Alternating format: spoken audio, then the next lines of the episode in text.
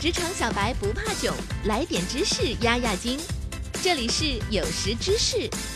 本节目由三十六克高低传媒联合出品。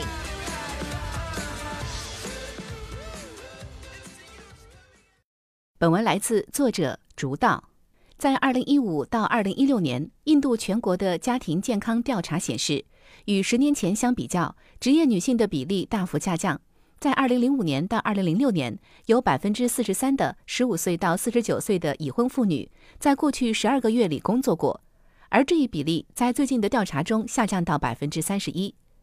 另一组数据显示，在同一年龄段的已婚男性中，百分之九十八的人在过去的十二个月里工作过。国家抽样调查办公室公布了二零一一年至二零一二年印度五年期就业调查数据，女性正在退出印度的劳动力市场。与2004年至2005年相比，女性劳动力的参与率出现了大幅度的下降。因为计算方法上的差异，这些数据并不能绝对的说明什么。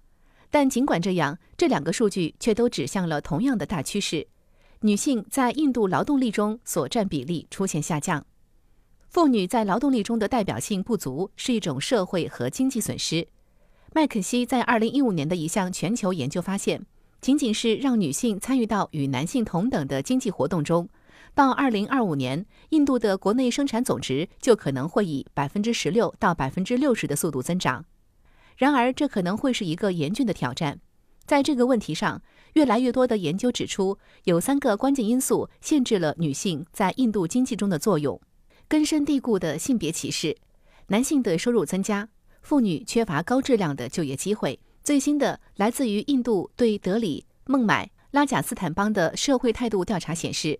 男性和女性中有相当一部分人认为，已婚女性在生活中过得很好，不应该在外工作。因此，女性在就业市场的参与度往往随着教育水平的提高而下降。马里兰大学学生的一项新研究显示，受过高等教育的女性更有可能嫁给高收入的受过高等教育的男性。因此，也就不受被迫外出充当劳动力的影响。数据显示，在过去十年里，已婚女性收入高于丈夫的比例仍较低，为百分之十九。当然，有能力工作的妇女和能够自主决定生活状态的妇女所占的比例有很大的区域差异。综合已婚妇女的就业地位、现金收入状况、家庭决策权和免于配偶暴力的情况等等。一般来说，妇女识字水平和女性赋权之间似乎有一种相对应的关系。然而，妇女的教育水平与她们的就业前景之间的关系是复杂的。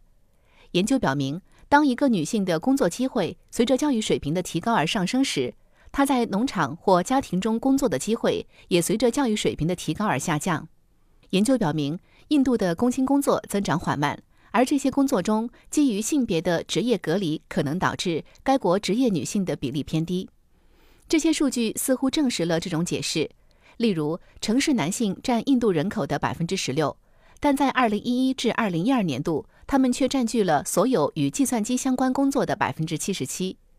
数据显示，二零零四至二零一二年间，与计算机方面相关新增的工作岗位中，女性只占百分之十八。本周三公布的最新 Monster 薪资指数显示，印度女性的收入比男性低百分之二十，性别收入差距从二零一六年的百分之二十四点八缩小了五个百分点。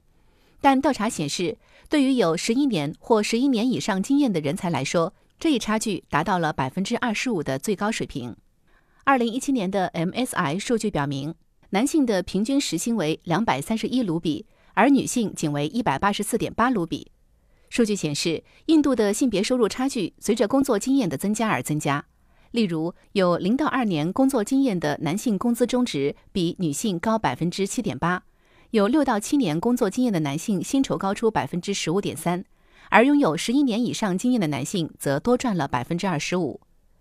有趣的是，在三到五年的经验组中，收入差距略微有所缩小，女性挣得更多。综合来看，在印度职场中，女性因为各类隐性或者显性的问题而不能参加工作，即使参加了工作，她们的薪金待遇也与男性存在不小的差距。这些因素的综合作用造成了当下印度女性参与工作积极性不高的问题。而如果想让印度的经济快速腾飞，更多的女性积极的参与到工作中来是很重要的。好了，今天的分享就到这里，我们下期再会。下载三十六课 APP，收听新商业第一频道，给你精彩一百倍的商业科技内容。